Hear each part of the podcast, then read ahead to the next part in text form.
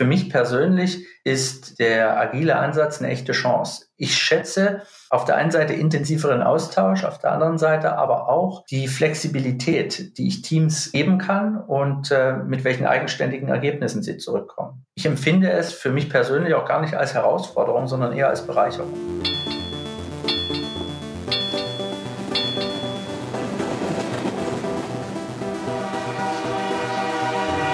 Wissen macht Arbeit. Die Podcast-Reihe des Deutschen Gewerkschaftsbundes zum Wissenschaftsjahr 2018. Arbeitswelten der Zukunft.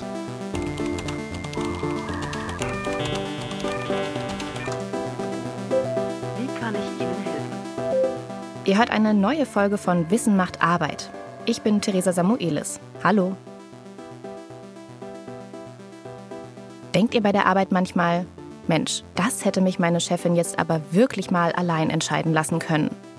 Oder habt ihr schon mal festgestellt, hm, das Projekt, an dem ich seit drei Jahren arbeite, war damals echt eine gute Idee. Aber inzwischen gibt es so viele Angebote, die sich mit der gleichen Frage beschäftigen. Ich bin einfach zu spät. Solche Situationen entstehen häufig in Unternehmen mit starren Hierarchien. Es geht da um lange Projekte mit viel Geld und vielen Beteiligten. Und oft kontrollieren die Chefs nahezu alle Arbeitsschritte. Das dauert natürlich. Weil sich unsere Arbeitswelt und auch unsere Gesellschaft durch technologische Entwicklungen so schnell verändern, wird es für Unternehmen mit solchen Strukturen vermutlich schwierig. Anforderungen von Kunden verändern sich einfach zu schnell, zum Beispiel wenn eine App plötzlich noch eine Bezahlfunktion haben soll. Unternehmen müssen also schneller und flexibler werden. Genau hier setzt die sogenannte agile Arbeit an. Unser Thema heute. Wir klären, was man darunter überhaupt versteht, ob Agilität nur ein Modebegriff ist und wann agile Arbeit wirklich zukunftsweisend ist, also gut fürs Unternehmen und gut für die Beschäftigten. Und wir schauen uns an, welche Methoden in der agilen Arbeit wichtig werden. Das sind Fragen, die natürlich auch an der Arbeitsforschung nicht vorbeigehen. Ein Projekt, das sich mit agiler Arbeit beschäftigt und vom Bundesministerium für Bildung und Forschung gefördert wird, ist zum Beispiel EDA, Empowerment in der digitalen Arbeitswelt. Ich wollte wissen, wo die Idee vom agilen Arbeiten eigentlich herkommt und was sie mit Empowerment zu tun hat. Deswegen bin ich zu einer Konferenz der EDA-Projektpartner nach München gefahren. Agilität ist eigentlich Ende der 90er Jahre zur Jahrtausendwende entstanden, interessanterweise als Grassroots-Bewegung, als eine regelrechte soziale Bewegung in der Entwickler-Community. Das ist Dr. Tobias Kempf. Ich bin Soziologe am ISF München und forsche da, wie die Digitalisierung die moderne Arbeitswelt verändert. Kempf erklärt mir erst einmal, dass Agilität eigentlich aus der Entwicklerszene kommt. Ein Haufen Softwareentwickler und Nerds hatte nämlich irgendwann keine Lust mehr auf die klassischen Entwicklungsmethoden. Da ging es nämlich sehr viel darum, Pläne zu machen, Meilensteine einzuhalten, Excel-Sheets zu pflegen, aber mit ihrer eigentlichen Arbeit entwickeln, hatte die Entwicklungsarbeit oftmals nicht mehr zu tun. Analysieren, planen, implementieren, prüfen. So sah Softwareentwicklung damals aus. Weil in diesem Modell von der Idee bis zur Wartung immer ein Arbeitsschritt nach dem anderen kommt, nennt man das in der Fachsprache auch Wasserfallmodell. Wie bei einem Wasserfall folgen die einzelnen Projektphasen stufenweise aufeinander, ganz linear. An der Stelle setzen jetzt agile Entwicklungsmethoden an. Man versucht mit agilen Entwicklungsmethoden sehr viel kurzzyklischer zu entwickeln. Diesem Wasserfallmodell, mit dem damals eben in vielen Großunternehmen gearbeitet wurde, wollten die Entwickler in den USA etwas entgegensetzen. Das haben sie irgendwann sogar aufgeschrieben, im sogenannten Agilen Manifest. Diese langen Entwicklungszyklen werden unterbrochen in kurzzyklische Sprints. Das heißt, Softwareteams entwickeln in Sprints von in der Regel zwei oder vier Wochen Software. Bei der agilen Arbeit wird also nicht mehr am Anfang ein Ziel festgelegt, das, sagen wir, erst in zwei Jahren erreicht werden soll, sondern es gibt kleine Zwischenziele, auf die in intensiven Arbeitsphasen, sogenannten Sprints, hingearbeitet wird. Für die Software heißt das? Die wird dann Sprint für Sprint weiterentwickelt und zur immer größeren Software gemacht. Und nicht nur das. Durch die kurzen Arbeitsschritte kann man immer wieder überprüfen, ob sich die Software in die richtige Richtung entwickelt. Deswegen spricht Tobias Kempf auch von Entwicklungszyklen. Eine Aneinanderkettung kurzer Kreisläufe, in denen immer wieder nachjustiert werden kann. So kann man zum Beispiel viel besser und flexibel auf Kundenwünsche reagieren. In der Praxis braucht es dafür vor allem eines. Ganz wichtig in diesen agilen Entwicklungsformen ist die Bedeutung von Teamarbeit. Entscheidend ist nicht mehr, dass ein einzelner Softwarekünstler in seinem stillen Kämmerlein allein vor sich hin arbeitet, sondern es geht darum, dass in einem Team entwickelt wird, sehr eng zusammengearbeitet wird, man lernt voneinander. Einzelkämpfertum ist also laut Tobias Kempf in der agilen Arbeit nicht gefragt. Es geht darum, dass man als Team zusammenarbeitet und dass sich Ideen gegenseitig befruchten.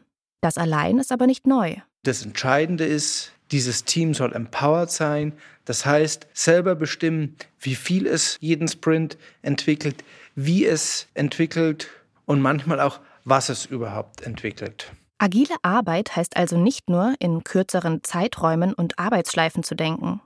Es geht auch darum, dass die Verantwortung für die einzelnen Arbeitsschritte bei den jeweiligen Arbeitsteams liegen muss.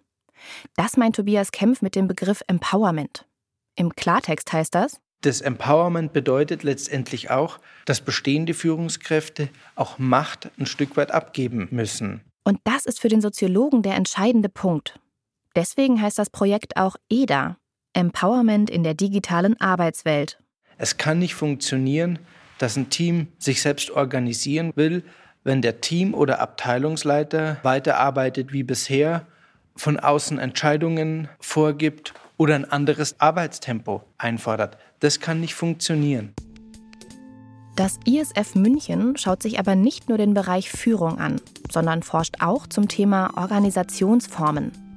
Vor allem zu der Frage, wie agile Teams eigentlich aufgestellt sein müssen, damit sie selbstbestimmt also empowered, arbeiten können. Da gibt es eine ganze Reihe verschiedener Modelle.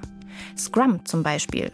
Ein Modell, in dem jedem Teammitglied eine ganz bestimmte Funktion zugeteilt wird. Es gibt neue Rollen wie den Scrum Master, der dafür verantwortlich ist, dass das Team als Team funktioniert, dass das Empowerment funktioniert und dass das Team auch sozial zusammengehalten wird. Neben dem Scrum Master gibt es außerdem noch den Product Owner der die Perspektive des Kunden im Entwicklungsprozess einnimmt. Damit die Entwicklungssprints effektiv genutzt werden, ist es wichtig, dass Scrum Master, Product Owner und das gesamte Team sich jeden Morgen zum sogenannten Daily Scrum treffen. Da sagt jeder Entwickler, woran er gerade arbeitet und sagt auch, ob es entsprechende Hindernisse, Probleme in der Arbeit gibt und kann Hilfe von den Kollegen, Unterstützung einfordern. Die Scrum-Methode bedeutet in der Praxis also viel Eigenverantwortung, viel Austausch und viel Transparenz. Klingt auf dem Papier ja alles erstmal super. Aber kann es nicht auch passieren, dass man vor lauter Sprinten den Blick für das große Ganze verliert? Es gibt auch Beschäftigte, hochqualifizierte Softwareentwickler in dem Fall, die dann sagen, na, wir arbeiten hier eigentlich wie Arbeiter am Band nur noch Sachen ab haben aber keinerlei Gestaltungsspielräume. Da können dann regelrechte digitale Fließbänder entstehen. Mit den digitalen Fließbändern meint Kempf, dass man in den kleinschrittigen Entwicklungsphasen gewissermaßen festhängt und keine Möglichkeit mehr hat, sich kreativ zu verwirklichen. Agilität kann also auch zum Problem werden, wenn sie nicht richtig umgesetzt wird. Zum Beispiel, wenn die Beschäftigten nicht mitbestimmen können. Wir haben jetzt die ganze Zeit nur über Softwareentwicklung gesprochen. Inzwischen haben aber immer mehr Unternehmen in ganz unterschiedlichen Branchen diese Art zu arbeiten für sich entdeckt. Agile Arbeit könnte also auch in eurem Beruf ein Thema werden. Euer Team bekommt mehr Verantwortung, ihr müsst in kurzen Phasen klare Ziele erreichen, ihr sitzt jeden Tag im Daily Scrum auf dem Präsentierteller und das ganze Team weiß immer, wie schnell oder langsam ihr etwas bearbeitet habt. Na, wie hört sich das an? Wenn ihr mich fragt, ich glaube, das kann ganz schönen Druck erzeugen. Vor allem, weil man immer gegen die Zeit arbeitet. Und eigentlich sollte man in der agilen Arbeit auch selbst über seine Arbeitszeit bestimmen können. Wir beschäftigen uns bei unserem Teilprojekt mit äh, dem Aspekt der Zeitsouveränität in der digitalen Arbeitswelt. Das heißt, unser Fokus ist die Zeit. Das ist Nesrin Gül. Sie arbeitet bei der IG Metall in der Bezirksleitung Bayern Die IG Metall fragt im EDA-Projekt danach, wie sich der digitale Wandel eigentlich auf unsere Arbeitszeit auswirkt. Das ist ein Teilbereich der Forschung zum Thema Agilität. Und hierbei gibt es verschiedene Chancen und Risiken, die wir uns bei diesem Projekt genauer ansehen. Im Rahmen von EDA führt die Gewerkschaft Befragungen mit Betriebsräten und Beschäftigten durch. Sie wollen erst einmal herausfinden, welche Folgen diese neue Flexibilität bei der Arbeit eigentlich hat. Wir haben auf der einen Seite neue Freiheiten der Arbeitszeit. Die Arbeitszeit, der Arbeitsort kann selbstbestimmter festgelegt werden. Wir haben äh, zum Beispiel flexibles und mobiles Arbeiten, um ein paar Beispiele zu nennen, und dadurch eventuell auch eine bessere Vereinbarkeit von Familie, Freizeit und Beruf. Auf der anderen Seite bringt die neue Eigenverantwortung aber auch Risiken mit sich. Zum Beispiel, dass man nicht mehr so gut zwischen Arbeit und Freizeit trennen kann. Es könnte kommen zu psychosozialen Fehl- und Überbeanspruchungen und dadurch auch zu gesundheitlichen Gefahren. Und wir stehen ähm, vor dem Risiko, ähm, statt neuer Zeitsouveränität so eine Kultur permanenter Verfügbarkeit zu haben. Permanente Verfügbarkeit. Das ist weder im Sinne der Beschäftigten noch im Sinne der Gewerkschaft. Deswegen hat die IG Metall im EDA-Projekt die Aufgabe, zwischen Wissenschaft und Praxis zu vermitteln. Konkret heißt das, dass die Gewerkschaft die Erfahrungen von Betriebsräten und Angestellten mit ins Projekt einbringt und versucht, Beispiele für gelungene Arbeitszeitmodelle zurück in die Unternehmen zu spielen, über Schulungen und Workshops zum Beispiel. Ziel ist es, zum einen Wissenstransfer zu den Themen zu leisten, gleichzeitig aber auch abzufragen, wo muss man ausweiten an, an Handlungsspielräumen, wo hakt es, viel Austausch aus Info und Praxis zu gewährleisten, Analyse auch der rechtlichen Rahmenbedingungen zu gewissen Themen anzubieten und vor allem, und das ist das Wichtigste, Handlungsmöglichkeiten zu identifizieren und gemeinsam dann auch Handlungsstrategien zu entwickeln. Das heißt, den Multiplikatoren auch etwas in die Hand für die Praxis mitzugeben. Mit Multiplikatoren meint Gül vor allem Betriebsräte. Die sind für die IG Metall die Schnittstelle zur Arbeit in den Unternehmen und wissen aus Erfahrung, welche Arbeitszeitmodelle für die jeweiligen Betriebe überhaupt sinnvoll sind. Da gibt es nämlich viele Möglichkeiten. Es gibt Vertrauensarbeitszeiten, es gibt flexible Arbeitsmodelle, es gibt mobile Arbeit. Nesrin Gül erzählt mir, dass viele Beschäftigte bei der Befragung mit ihren aktuellen Arbeitszeitregelungen eigentlich gut zurechtkommen. Aber es gibt auch Leute, die unzufrieden sind.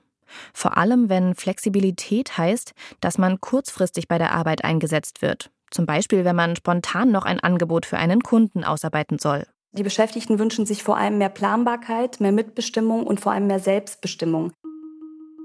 Agiles Arbeiten hat also ganz viel mit Eigenverantwortung zu tun.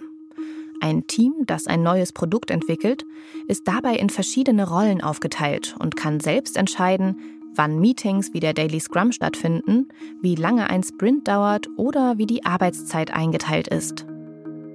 Vor allem soll agile Arbeit für Teams aber gute Arbeit sein.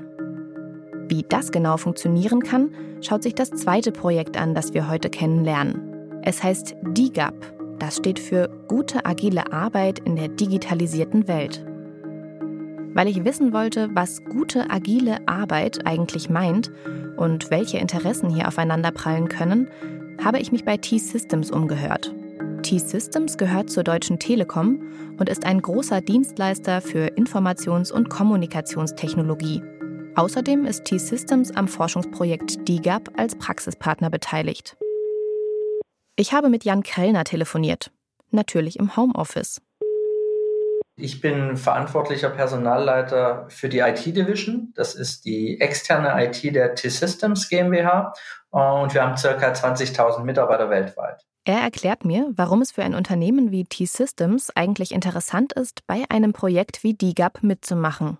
Vorrangig geht es für uns in der Studie um die Fragen zur betrieblichen Einbettung von agilen Teams in eine klassische Unternehmensstruktur. T-Systems ist also eigentlich ein Unternehmen mit traditionellen und hierarchischen Strukturen. T-Systems testet agiles Arbeiten schon länger. Neu ist jedoch, dass die Einführung agiler Prozesse durch DIGAP nun wissenschaftlich begleitet wird. Zum Beispiel durch gezielte Befragungen von Mitarbeitenden und Führungskräften. So möchte T-Systems nicht nur seine Kunden zufriedenstellen, sondern auch Folgendes herausfinden.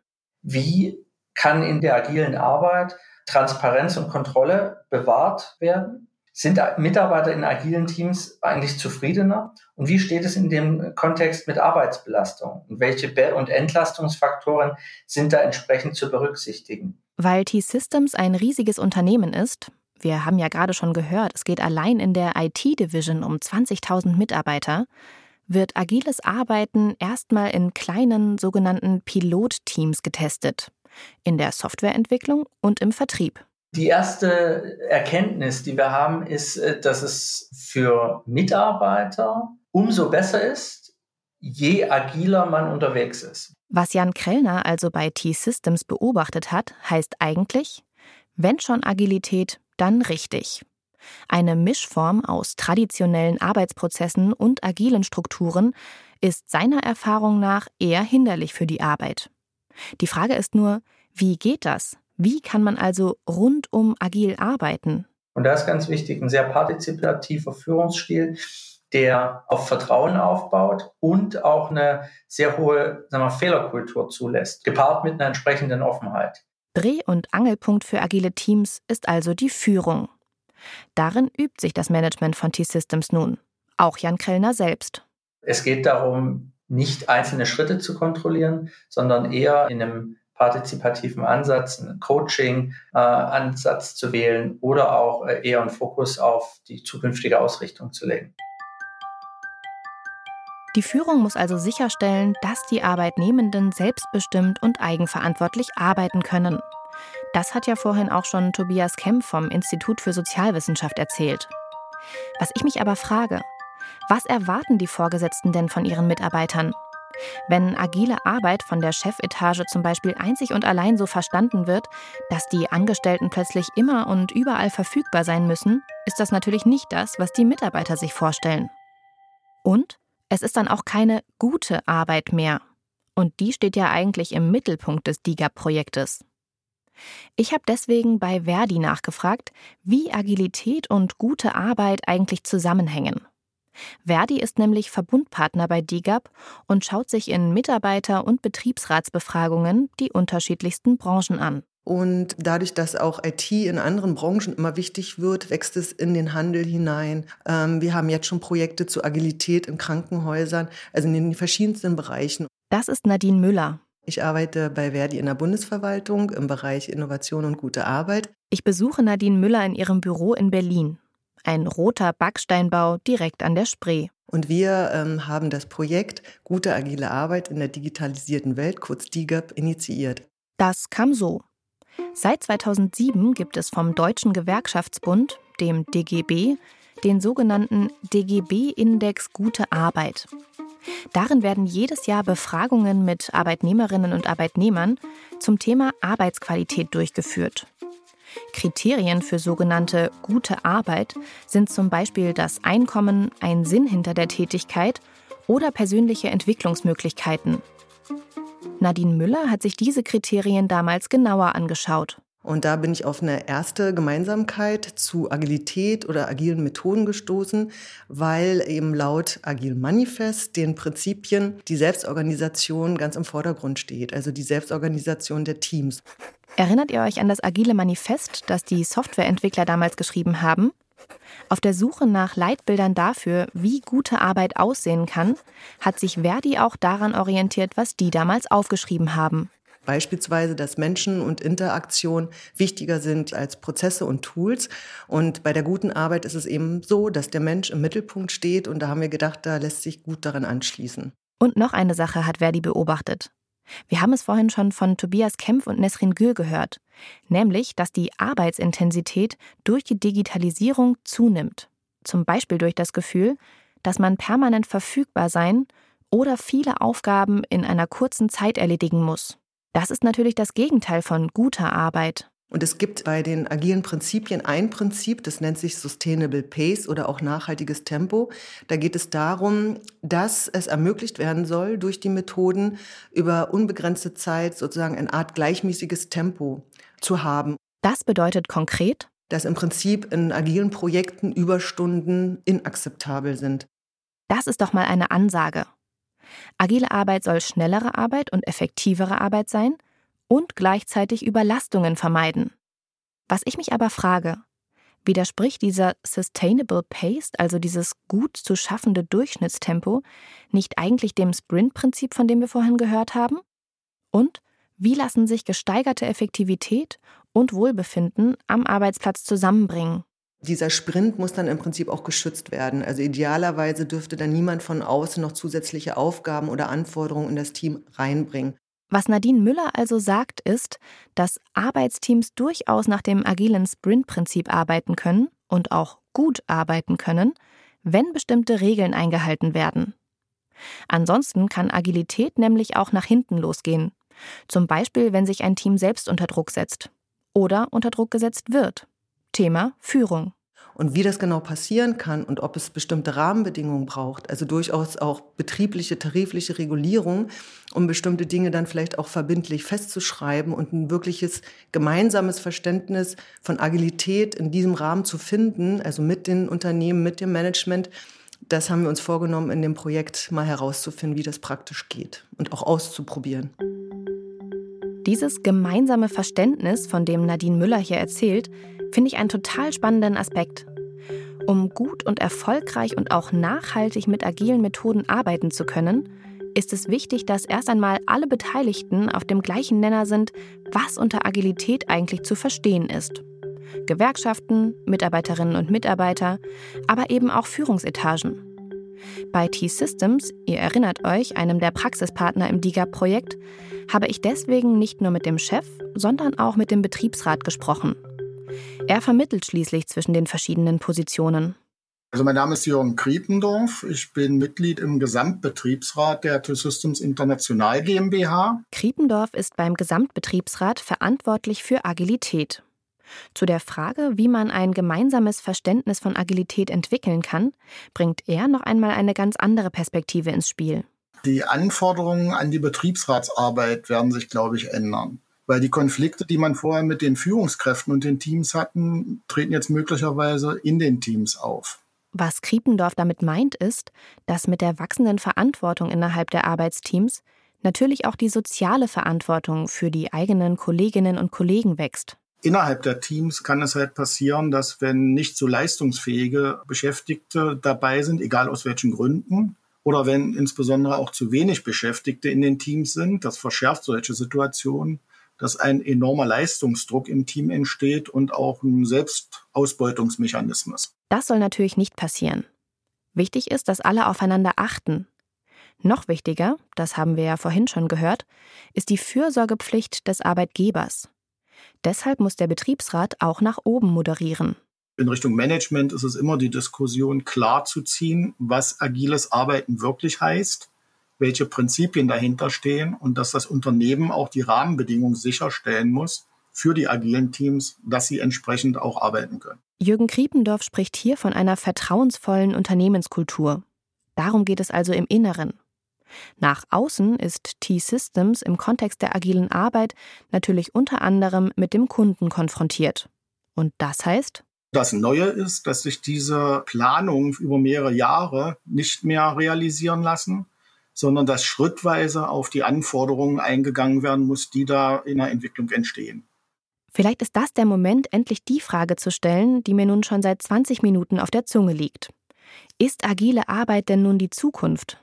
Ganz wichtige Aussage, agiles Arbeiten geht nicht für alles. Wenn es um Software für Kunden geht oder um einen Angebotsprozess, wo man halt auch im Verträge schreiben muss, was der Kunde jetzt an flexiblen Anforderungen dann nach und nach auch feststellt, da kann man agil arbeiten. Aber im Rechenzentrum, was 99,99 Prozent Verfügbarkeit haben muss, was laufen muss, weil man zum Beispiel autonomes Arbeiten rechentechnisch unterstützt, da kann man nicht agil arbeiten und das Risiko eingehen, dass da mal was ausfällt. Agile Arbeit. Ich habe heute auf jeden Fall verstanden, dass das mehr ist als nur ein cool klingender Begriff aus dem Start-up-Business. Mir ist auch klar geworden, dass eigenverantwortliches Arbeiten nicht Anarchie bedeutet, sondern klare Regeln, Methoden und Rollenverteilungen braucht.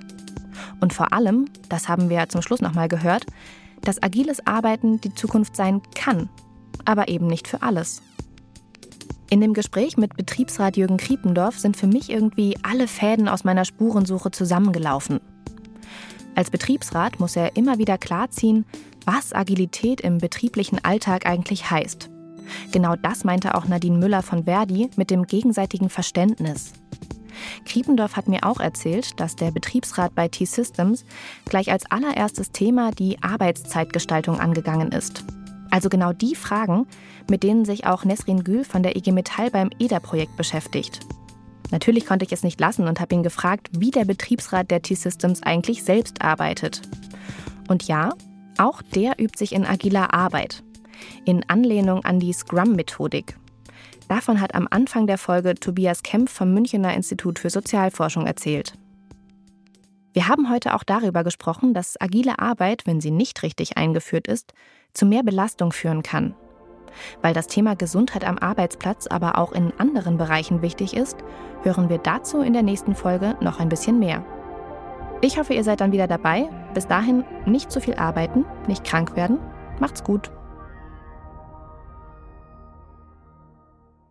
Die Podcast-Reihe wird gefördert vom Bundesministerium für Bildung und Forschung innerhalb des Wissenschaftsjahres 2018 Arbeitswelten der Zukunft.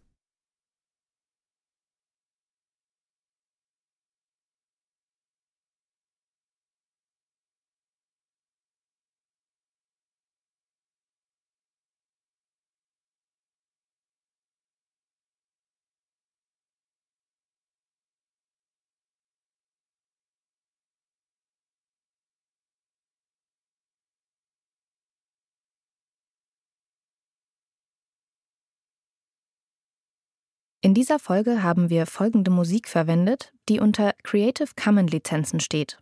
Safari Loop von Setuniman, Electronic Music Loop von Frankum, Marimba Loop von Thirsk und Marimba Descending von Pok Motoin. Alle vier gefunden bei freesound.org. Außerdem Puzzle Pieces und Sad Marimba Planet von Lee Rosevier, gefunden auf Free Music Archive.